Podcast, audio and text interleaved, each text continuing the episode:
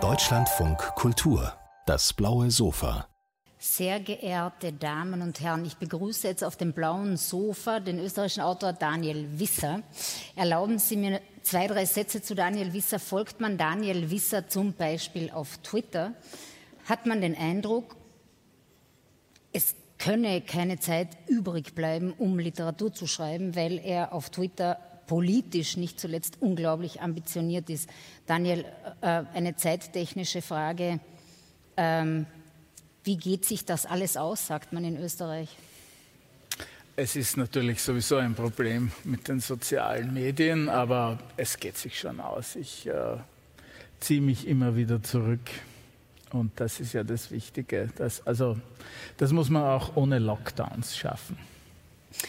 Daniel Wisser hat soeben ein äh, neues Buch herausgebracht im Luchterhand Verlag. Es sind Erzählungen, die erfundene Frau. Gleichzeitig muss man fairness sagen, im österreichischen Bahö Verlag äh, ist auch ein Buch von dir erschienen und zwar Tausend kleine Traurigkeiten äh, ist der Titel. Ein sehr politisches Buch, versammelt politische Essays. Hier gleichzeitig Erzählungen, die an einem ganz anderen äh, literarischen Punkt ansetzen.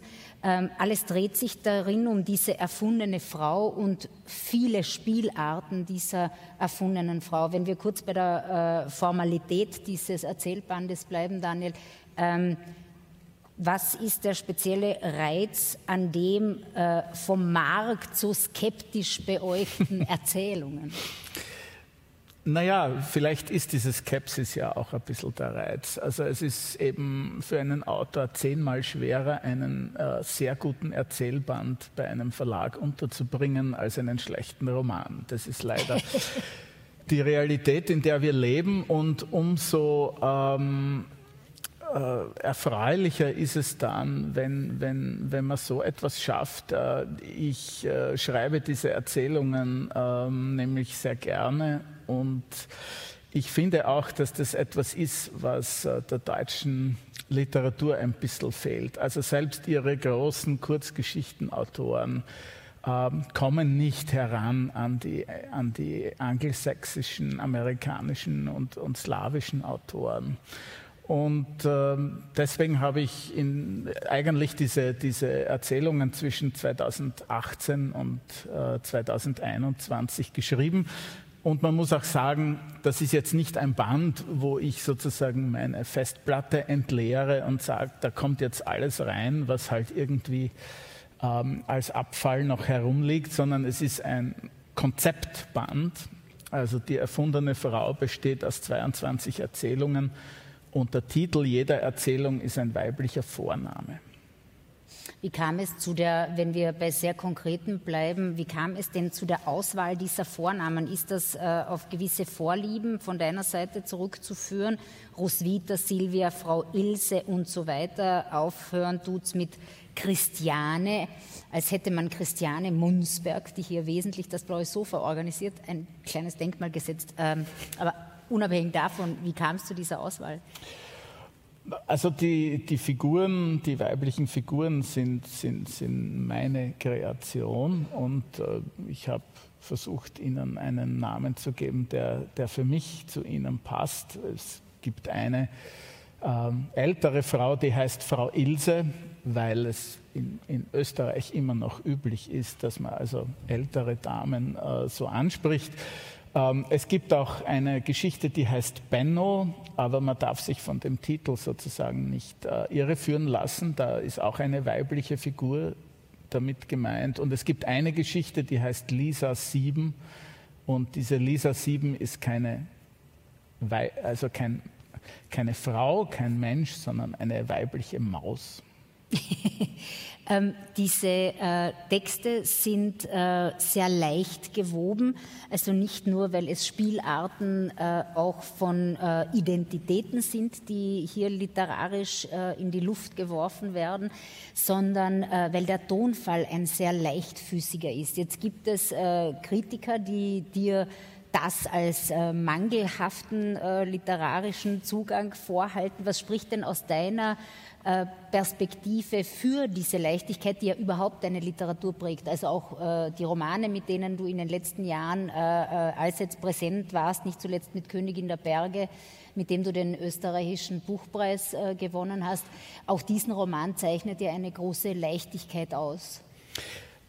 Naja, diese stilistische Leichtigkeit äh, unterstützt zu einen die Art, wie die Geschichten gebaut sind, dass sie Charaktere in, in, in Lebenssituationen äh, schildern und natürlich äh, sozusagen keine Bögen fertig machen. Also sie, äh, sie, sie leben von Auslassungen und auch die großen, die, die großen Autoren von Kurzgeschichten wie Raymond Carver oder, oder Catherine Mansfield, äh, diese, diese, diese großartigen Kurzgeschichten leben eben davon, dass wir eigentlich nur einen, einen kleinen Sketch, einen kleinen Aufriss, einen, ein kleines Stück bei diesen Charakteren sind und dass vieles offen bleibt.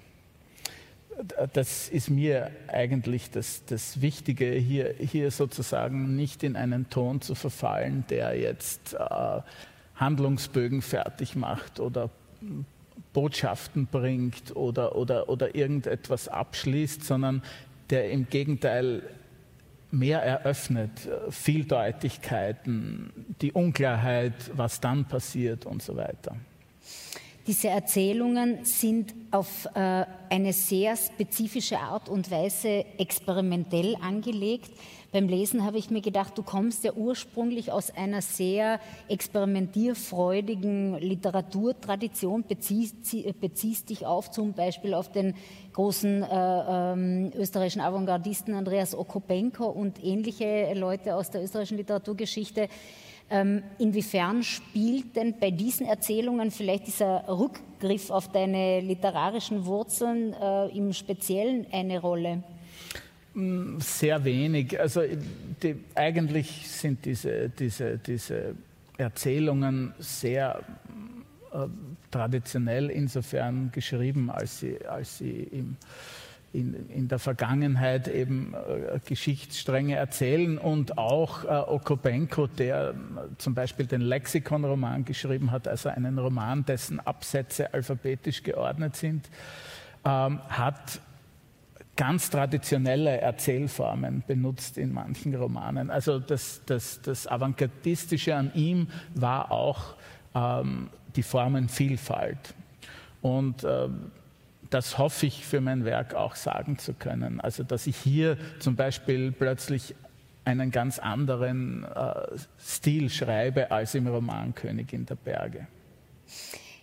Hören wir uns an, wie das klingt, sehr geehrte Damen und Herren, weil das klingt äh, so luftig, wie ich es früher ja, das beschrieben habe. Sehen, ja.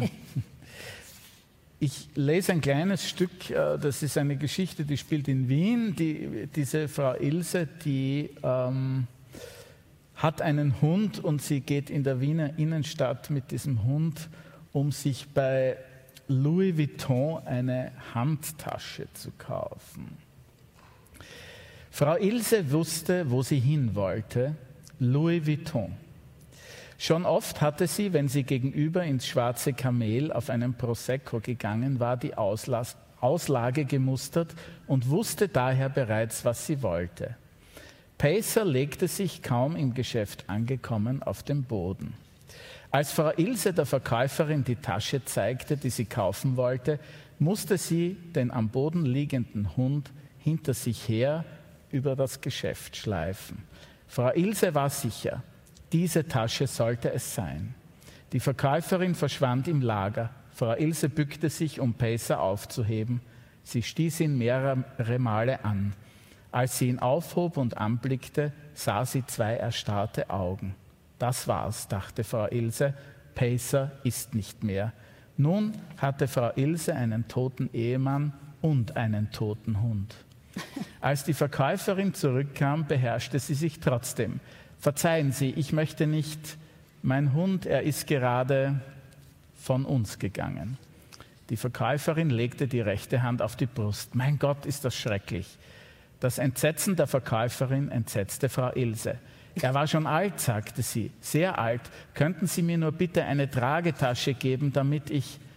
Die Verkäuferin konnte sich kaum beruhigen. Aber natürlich, sagte sie und eilte davon, um eine Papiertragetasche zu holen.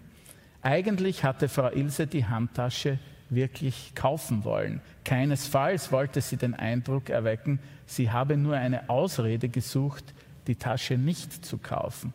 Vielleicht hielt man es ja für einen raffinierten Trick, um in ein so mondänes Geschäft zu gehen und gratis eine Tragetasche zu bekommen. Diese Leichtigkeit geht ja immer auch einher und das gilt aber für deine äh, Romane auch mit einer entschiedenen Bereitschaft zu Witz, der mir sehr österreichisch scheint. Ist das etwas, was du äh, oder dem du begegnest, wenn du auf Lesereise bist zum Beispiel, dass, dass dieses Österreichische deines Witzes äh, hervorgehoben äh, wird oder befremdet? Und, oder anders gefragt, ist es für dich auch eine österreichische Note, die halt da ist, weil, weil man halt kulturell so geprägt ist? Äh, das ist sehr zweischneidig. Also es geht zum Beispiel ja in dieser Geschichte eigentlich um, um Einsamkeit im Alter. Und äh, was man einerseits hier als Witz sehen kann, ist, ist, ist andererseits ja ähm, etwas, etwas ähm, ein, ein, ein Alltag, der sehr durch Einsamkeit bestimmt ist. Also die Frau Ilse geht zum Beispiel auch in, in ein Geschäft und kauft immer das, was ihr Mann gegessen hat, isst es aber dann nicht, nur um sozusagen diese Gewohnheit weiterzuführen, kauft sie es. Das sind eigentlich äh, Traurigkeiten, die hier erzählt werden und mit diesem Label österreichisch hat man auch so seine Probleme. Also ich sage zu meinem Agenten immer, warum ist alles, was in Westberlin spielt, Weltgeschichte und wenn es woanders spielt, Provinzliteratur. Und mein Agent sagt darauf immer, face it. Aber 96 Prozent aller deutschsprachigen Menschen leben nicht in Berlin und äh, auch die leben ein Leben. Insofern. man glaubt es äh, kaum. Man glaubt es kaum, ja, dass auch die leben. Aber es gibt sie und ich bin einer von ihnen und ähm, auch die haben Geschichten. Also ich, ich habe immer ein bisschen das Problem mit dem Label österreichisch, dass es sozusagen dann ein Quotenlabel ist. Also wenn man dann sagt, jetzt braucht man halt einen Österreicher auch noch, ähm, dann äh, kommt wir, man... Wir spielen jetzt gerade den Bart. Ja, wahrscheinlich. Nicht? Wir, wir füllen diese Lücke. Brauchen ein paar Österreicher. Ähm, und, und deswegen, also außerdem, es gibt auch in der deutschen in der, in der, also jetzt in, in der bundesdeutschen Literatur natürlich äh, viele Autoren, die, die, die, die, die mit schwarzem Humor und Humor Alltag schildern. Also so ganz von der Grenze ist das nicht äh, Wilhelm Genazzino beim Lesen denkt man so ein bisschen, äh, es ist so hier und da die Atmosphäre von Wilhelm Genazzino, finde ich, so in ein paar Zusammenhängen. Daniel, zu, zu, unserem, äh, zu dem Anfang unseres Gesprächs noch einmal zurückkommend, ich habe deine Twitter-Aktivitäten erwähnt, eben das Buch, das im Bahö Verlag erschienen ist, deine politischen Kommentare, Essays. Ähm, Deine Literatur ist jetzt in diesem Fall, könnte man sagen, entschieden äh, nicht politisch, jetzt was die Erzählungen angeht, wenn man das Politische eng fasst. Hat man sich das auch aus deiner äh, schreibenden Perspektive so vorzustellen, dass du das herausnimmst, also dass du sagst, das ist, in, indem ich diese Erzählungen schreibe, bin ich eben nicht der politische Kommentator auf Twitter? Nein, das sehe ich überhaupt nicht so. Es ist ähm, eben gerade die Erzählung und die Kurzgeschichte ähm, erlauben für mich überhaupt keinen Raum für äh, Expositionen und Erklärungen. Also ich, im Gegenteil, ich versuche mit zwei, drei Sätzen mitten in, in, in einer äh, Alltagssituation zu sein und es geht natürlich viel es geht hier um, um, um, um Tod und Beziehungen, um, um, um Liebe oder das Gegenteil davon. Ähm, und da, da ist eben nur kein, kein, kein Platz für diese Einordnung. Trotzdem sind das eigentlich Geschichten über, das, über, über wie Menschen heute leben. Und das ist wie du richtig sagst, natürlich jetzt nichts Parteipolitisches, aber ich finde das schon eminent politisch. Ich muss auch sagen, dass ich die, äh, die Kurzgeschichten von Raymond Carver, die ich vorher erwähnt habe, also dass mir die viel erzählen über die Zeit von Reagan und Carter in den USA, auch wenn sie mit keinem Wort sozusagen äh, jetzt Politik im engeren Sinn erwähnen. Eine Mini-Frage und eine Mini-Antwort, weil wir sind am Ende angelangt. Du warst äh, nicht zuletzt auf Twitter äh, ein leidenschaftlicher Gegner von Sebastian Kurz, also ein politischer, in politischer Gegnerschaft zu Sebastian Kurz. Ist jetzt, wo Sebastian Kurz nicht mehr in Amt und Würden ist in Österreich, alles gut in Österreich? Nein, überhaupt nicht. Ich war auch nicht ein Gegner seiner Person, sondern ich war ein Gegner des Systems und wie es gewirkt hat. Und äh, wir sind also mitten in einer Aufklärung vieler Dinge, die die Justiz beschäftigen und äh, das System ist auch nicht ganz verschwunden. Also ein, ich sage immer, äh, Syntagmenwechsel ist kein Paradigmenwechsel, also mit dem Abgang einer Person ändert sich ein System nicht. Sehr geehrte Damen und Herren, danke Ihnen für Ihre Aufmerksamkeit. Das war Daniel Wisser auf dem blauen Sofa. Nehmen Sie sich seines Buches an, Die erfundene Frau, es lohnt sich wirklich. Und jetzt folgt auf dem blauen Sofa Gregor Sander im Gespräch mit Wiebke Boromka.